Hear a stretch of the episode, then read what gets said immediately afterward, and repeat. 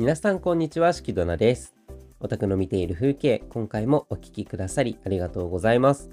はい。ということで、まずは本編と関係ない話なんですが、11月の3日にアニメイトガールズフェスティバルというのが池袋で行われておりました。まあ、そこでね、まあ、アンスタもはじめ、あの、いろんな、こう、何女性向けコンテンツと呼ばれるものですね。まあ、女性向けっていうのはね、まあ、何をもって女性向けというのかわかんないですけど、まあね、そのコンテンツの、こう、いろんなグッズの展開だとか、そういったものが紹介をされるようなイベントが行われておりました。まあ、私は行ってないんですが、まあ、ツイッターとかね、まあ、そういったものを見ていてなんですけれども、こう、サンリオのフラガリアメモリーズですね。こう、なんかサンリオのキャラクターに、こう、なんですか？使えているキャラクターのみたいな、そういうお話があるんですよね。で、えっと、まあそこのね、情報、新情報がなんか6つの重大発表がみたいな話をされていて、ね、いきなり2.5次元舞台化とか、ボイスドラマ化とかね、なんかそういう話がありましたけど、まあ歌とかも出すと。だから割と、なんだろう、声のコンテンツ、声優さんのコンテンツとしてかなり押していくんだろうなっていうふうに思えたわけでございますけれども、こうなんだろうね、あの、まあ最近ね、サンリオは、まあ炎上というか、まあいろいろとありますので、まあそういうところでね、こう、どういうふうにうまくやってくれるかがわかんないですけど、まあ声優さんのね、コンテンツとして押すのであれば、まあいろいろと工夫は必要だと思うし、ね、考えなきゃいけないことはあると思うのでね。そう、なのでまあちょっとそういうところがね、うまくいくといいなとは思っておりますが、そう、あの、私のね、サンリオのキャラクターの推しが、いわゆるタキシードサムくんなんですよ。あの、水色のペンギンね。そう。で、それのキャラクター、そこに仕えているキャラクターが、あの、声優さんがね、いわゆる村瀬歩さんなんですよ。あの、アンスタでいうところの姫宮通りだったり、あとは最近はね、あの、プリキュアとかにも出てますけれども、あの、初めてのね、男の子のプリキュアがどうのこうのっていう話の、ね、声優さんだったりもするので、すごく気になるんですけど、でもなんかね、まあ、この前も同じような話したかもしんないですけれども、あの、とにかく期待はできないので、そう、ね、まあいろいろある中だしね、しかもね。なので、まあもうちょっと、こう、遠くからね、眺めてようかなというふうにも思います。まあ、いろいろとね、こうシステム面とかね、まあアプリ展開とかされないにしても、まあいろんなものと似てる気はしますしね。そう。まあどういう風になっていくかなっていうのは今後を楽しみにしていきたいなというふうには思います。はい。ということで本編のお話に移るんですが、本編としてはこの同じ日ですね、11月3日にパシフィコ横浜にてアンサンブルスターズびっくりびっくり追憶セレクションクロスロードの先行上映会があったので、まあ、ちょっとそのレポートをね、していこうかなというふうに思います。まあ私はあの夜公演の方しか参加できなかったんですけれども、こうアンサンブルスターズのね、またアニメですよ。こうエレメントがね、前にありましたけれども、今度はクロスロードということで、まあその先行上映会に行ってきました。こうこの後、あのネタバレ、アニメ本編のネタバレについては一切喋らないつもりなんですが、まあその声優さんたちのトークショーのね、中身とかのお話はするので、あの、そういうのもね、嫌な方とかは、あの、切っていただいて、ね、また別の回聞いてもらえればいいと思うんですけれども、まあそういうのが大丈夫な方はね、ぜひともこのまま聞いてください。はい。ということで、まあ強くセレクションクロスロードは11月の10日から始まる、まあアンスタチャンネルでね、放映されるものですが、まあそれのね、先行上映会ということで、パシフィコ横浜にて、ね、展示ホール A、B の部分でやっていました。もう私、あの、パシフィコ横浜自体が初めてだったので、そう、あの、メッセとかはね、行ったことあるんですけど、なんか、パシフィコ横浜は前通ったりとかね、なんか看板見たりとかはありましたけど、入るのは初めてだったので結構新鮮だったんですが、なんだろうね、あの、本当に展示ホール、でっかいフロアのところをぶち抜いて、で、だから何、いわゆる展示ホールだから、あの、スタンド席とかもないんですよ。もうみんな基本的にパイプ椅子でガッて並べてただけだったので、そう。なんかパイプ椅子でね、座って映像見るのちょっと腰痛かったんですけど、そう。ね。まあ、なんだけど、まあ、私は結構前の方の席で、どんぐらいだっけな？10列目とか、前から本当に10列目とかで、ね、だから声優さんの顔とかもすごいはっきり見える感じだったんですが、まあ結構ね、あの、ツイッターの反応とか見てると、後ろの方は、それこそね、あの、そういうステージ用じゃないから、あの、音響のね、跳ね返りが激しかったりするとね、そう、なんか声が聞こえづらかったみたいなのを言ってる方がいらっしゃって、ああ、まあちょっと会場的に難しいなっていうのは、ね、ちょっとそれは感じた気がします。そう。こう、ステージ構成としては、まあ、それこそ上映会なので、ライブとかじゃないから、あの、でっかいモニターが真ん中ね、えっと、壁際の真ん中に吊り下がっていて、そこからこう、ちょっと放射状気味に席が広がってるっていう感じになってたんですよね。まあ、ステージも置いてあって。そう。で、あとは横にちょっとサイドのモニターがちょっとだけ置いてあるみたいな感じになっておりました。うん。まあ、前回のね、エレメントの上映会は、あの、がっつり東京ガーデンシアターの方でやってたので、まあ、どういう風にやるのがいいかはね、わかんないですけれども、まあ、あくまでも今回クロスロードはね、あの、様々な事情で結構人が入る感じっぽかったので、まあ、キャパシティを取るとああなるのかなっていう風に思いますし、まあ、11月3日だしね、めちゃめちゃ祝日なんで、まあ、どういう風にするのかなってなったら多分ああいう風な結果になったんだと思うんですけどね。あちなみに、ちなみにあの、パシフィコ横浜、私桜木町の駅から行ったんですけど、あの、桜木町の駅から行くと、なんだっけ、あの、ランドマークタワーと、あとはクイーンズポートを通り抜けていかなきゃいけないんですけど、あの、クイーンズポートの中に、ね、あの、ツイッターに写真あげたんですけど、めちゃめちゃでかいクリスマスツリーがあって、そう、ツリーがね、めちゃめちゃ綺麗だったんですよ。まあ、なんかの映画とタイアップしてたんだけど、それはわかんなくて、大変ね、大変あの、マーケティングの意図に反してることをしてる気しかしないですけど、まあそれがね、めちゃめちゃ綺麗でしたよ。はい。あの、結構高さもあってね、なかなか、色もいろんな色に光ってたし、うん、結構がっつりやってるんだなっていうふうに思いましたね。だみんなこうぬいぐるみ持って写真撮ったりしてましたけど、そう。ね。まだそんなのがありながら、まあ行きつつですね。で、えっ、ー、と、先行上映会の内容としては、もう最初にクロスロード本編を放映して、その後に声優さんのトークショーという形になっておりました。まあ、本編のね、内容を割愛して、で、声優さんたち、まあ、えっと、今回司会が、まあ、いらっしゃって、で、声優さん方が、まあ、佐久間霊役の増田俊樹さん。もうね、すごい方ですよ、増田俊樹さんは。で、あとは、蓮見慶斗役の梅原雄一郎さんですね。で、大神甲賀役の小野祐樹さん、えっと、桐生九郎役神尾慎一郎さん、博士薫役の細貝圭さん、で、最後に、神崎相馬役の、上永圭介さんがいらっしゃっておりました。結構ね、6人ってあの、だいぶ多くて、まあ、皆さんお忙しい方ですしね、そう。まあ、なのでね、ちょっと貴重な回だったなというふうに思います。で、トークショーの中身としては、こう、クロスロードのおすすめシーンをね、言って、で、その後に最新情報発表コーナーになっていたというような感じです。で、まあ、トークショーね、あの、まあ、内容の本編に関わるので言えないんですが、まあ、なんだっけな。夜の部は、なんかここは絶対に惚れるだろうっていうシーンをね、選んでたわけなんですけれども、こう、とあるシーンのね、あの、増田さんの熱量がすごかったんですよ。あの、本当に細貝さんと喧嘩してるぐらいだったんですけど、こう、ね、ネタバレにならない範囲で言うのめっちゃ難しいんですけど、あの、まあ、いわゆる、こう、とある演出があって、そう、演出があって、で、それに関する話をしていて、で、まあ、それが、まあ、フレームレートに関わるものだったんですよね。フレームレート。あの、いわゆる、あの、最近 YouTube とかでも有名になっておりますけれども、1秒間に何コマっていう、ね、秒間何コマっていうお話があるじゃないですか。そう。YouTube のあの画質のところにもありますけど、こうなんだっけ。720、60とか、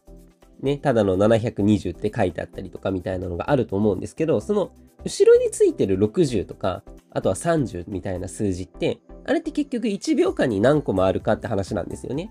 で、だから30よりも60の方が、まあ秒間に入ってる、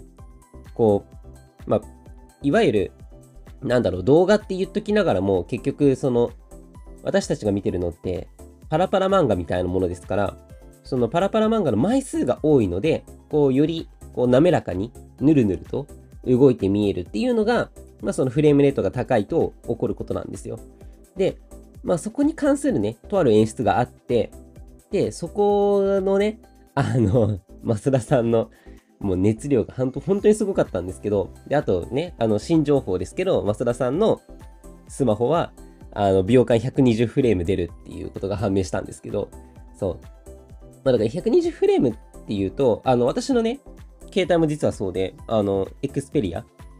5、マーク4使ってるんですけど、まあ、エクスペリアシリーズかな？最近のは、あの、秒間120フレーム出ますよね。だから1秒間に120個もあるので、だいぶ滑らかなんですよ。すごいこう、ぬるぬるサクサク動くように、私たちは感じることができる。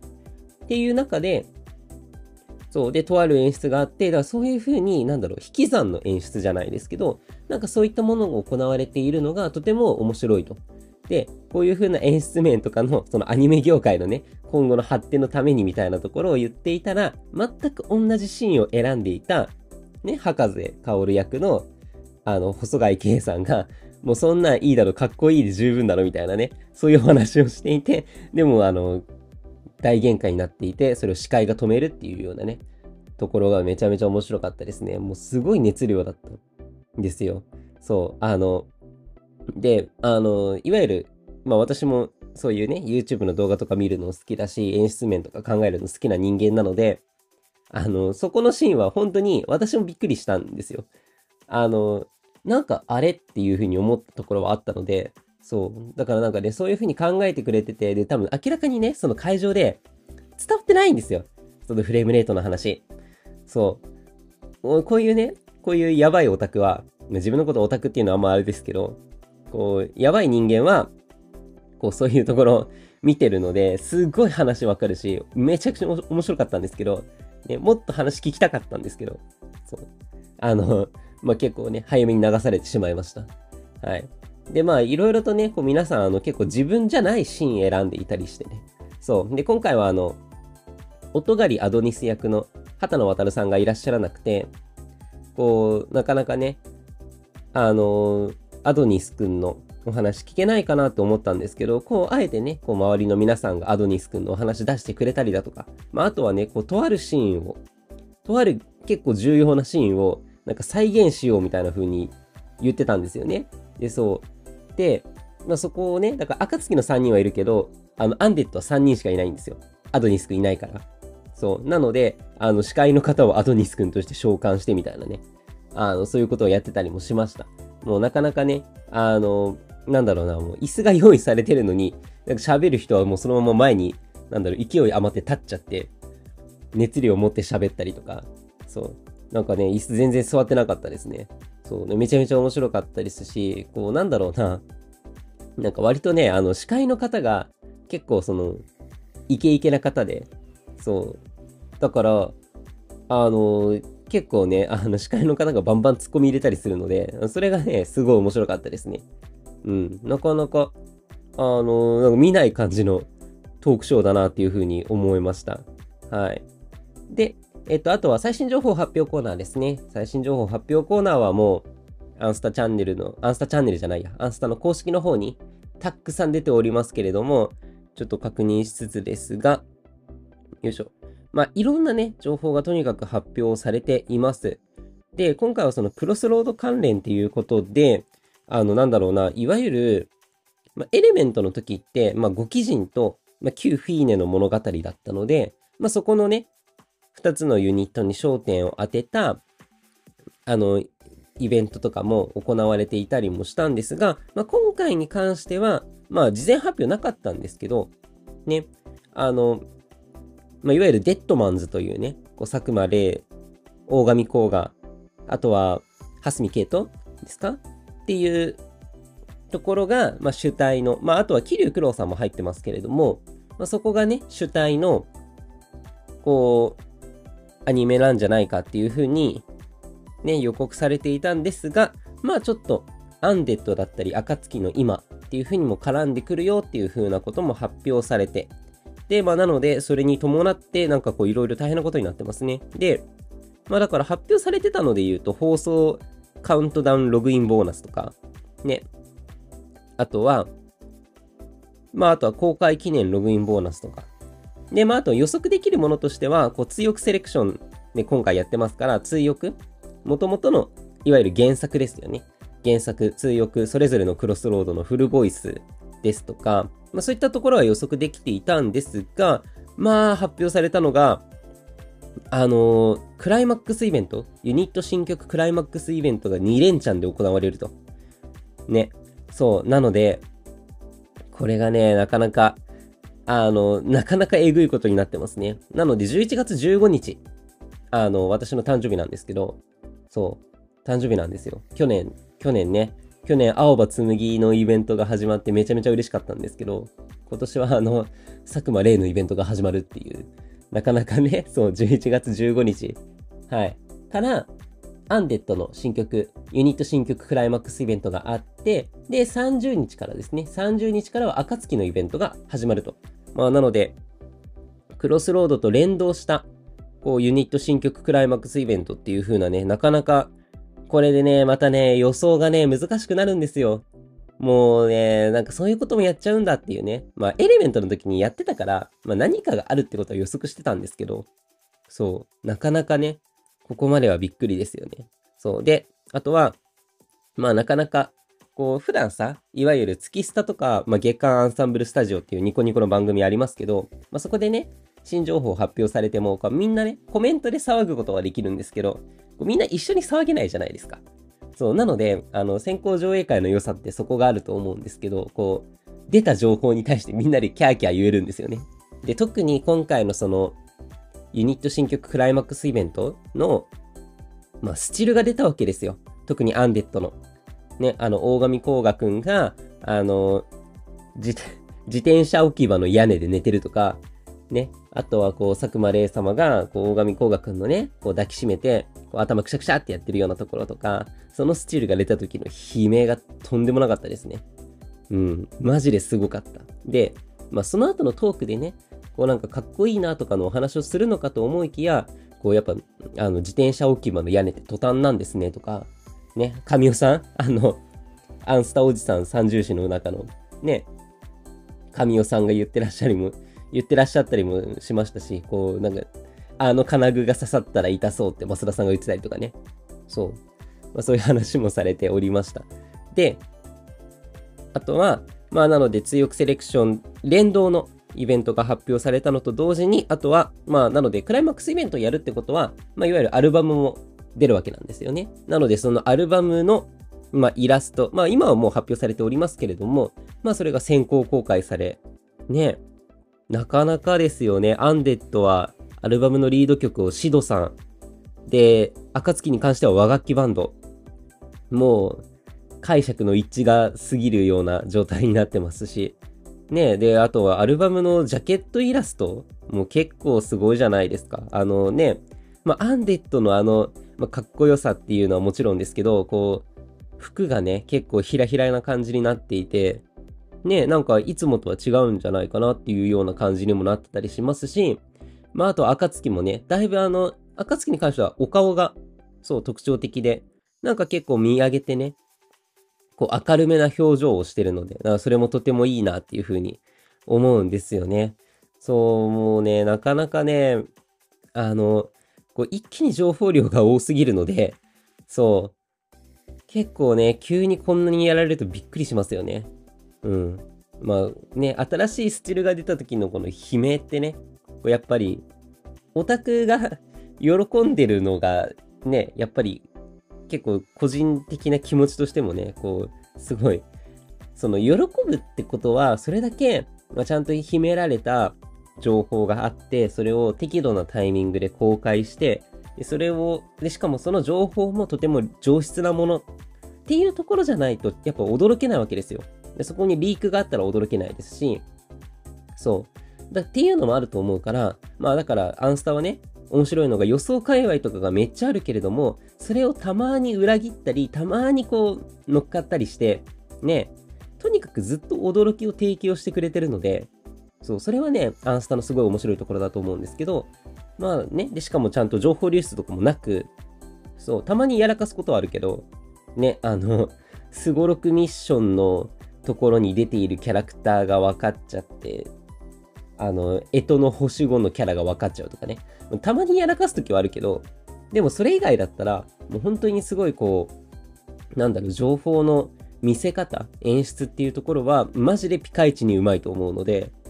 そう、ぜひね、ぜひアンスタ始めてください。これ聞いてる人、お願いします。はい。で、まあ、あとはアニメイトカフェ、追憶セレクション、クロスロード関連のものが、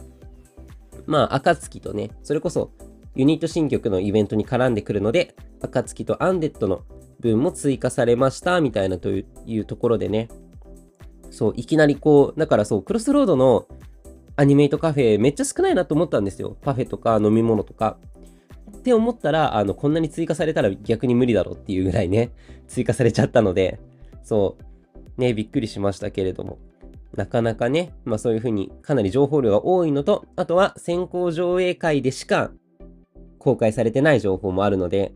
そう、映像でね、あったんですけど、まあもう、公式発表までは見返せないよっていう注意事項があった上で、でしかも、増田俊樹さんが佐久間玲のセリフで、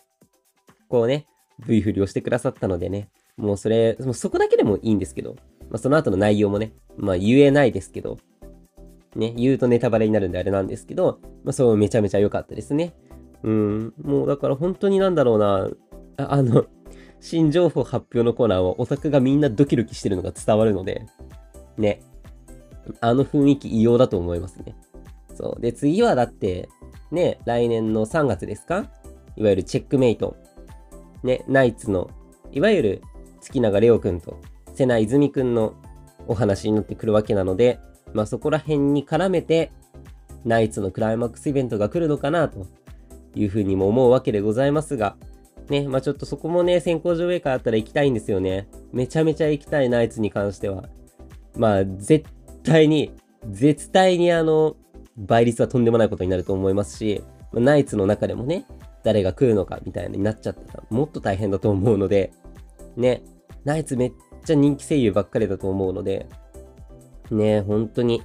次当たるかどうかわかんないけど、まあ、ライブビューイングとかもね、あるので、ぜひとも行きたいなというふうに思っております。もうその新情報発表の空気だけでも吸いに行きたいんで。そう。まあね、まあ、もちろんナイツあの、ナイツ箱推しの方とかめっちゃいらっしゃると思いますし、特にレオくんとか、瀬名泉に関しては、瀬名泉様に関しては、あの、推してる方がめっちゃ多いキャラなので、まあそういう方々にもね、当たってほしいなと思いますけれども、ね。まあちょっと機会があれば行きたいなというふうには思っております。まあまずはね、11月10日から、アンサンブルスターズ、びっくりびっくり、追憶セレクション、クロスロード、始まりますからね。そう、このポッドキャストを聞くぐらいだったら多分そっちを見た方がいいので、マジで見た方がいいので、お願いします。はい。ということで、まあ長々と喋ってしまいましたが、アンサンブルスターズ、ね、追憶セレクションクロスロードの先行上映会に行ってきたよというお話でございました。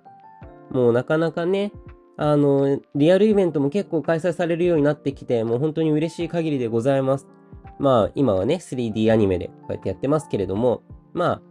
普通にね、2D アニメとかで、またね、こうびっくりびっくりの方のアニメとかもやってくれたらいいなというふうに思うんですが、まあ、今後ね、アンスタが10周年とかに向かっていくにつれて、ちょっとどうなるかっていうのはね、注意してみていかないとかなというふうには思います。はい、ということで、ね、このポッドキャストに関するなんかご意見、ご感想などありましたら、ぜひとも、ハッシュタグ、おたかぜ。おたがカタカナのお、おね、和音のおね。で、あとは、おたはカタカナで、風は漢字、ハッシュタグ、おたかぜ。または私、しけどなのね、まあ、X、Twitter のアカウントまで、こう、リプライを飛ばしていただけるととても嬉しいです。はい。もうぜひともね、いろいろとコメントください。もうクリスマス近づいてきてね、ちょっと、やばい、やること本当に大変に溜まってきてるので、あれどうなったんですかとかね、あの、そういうのもお待ちしております。あの、現状を話したい。うん。まあ、そういうのも含めながらね、ぜひともやっていきたいなというふうには思っております。はい。ということで、あの、ぜひとも、ポッドキャストの登録、購読などもぜひともよろしくお願いいたします。ちょっとずつね、ちょっとずつ、あの、視聴者の方増えておりますので、視聴者？リスナーか？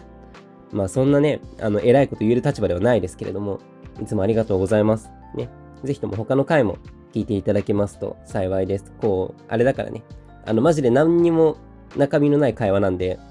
そう、あの、作業用 BGM とかにね、してくださればいいと思うので、お願いいたします。はい。ということで、ありがとうございました。また別のも聞いてください。よろしくお願いします。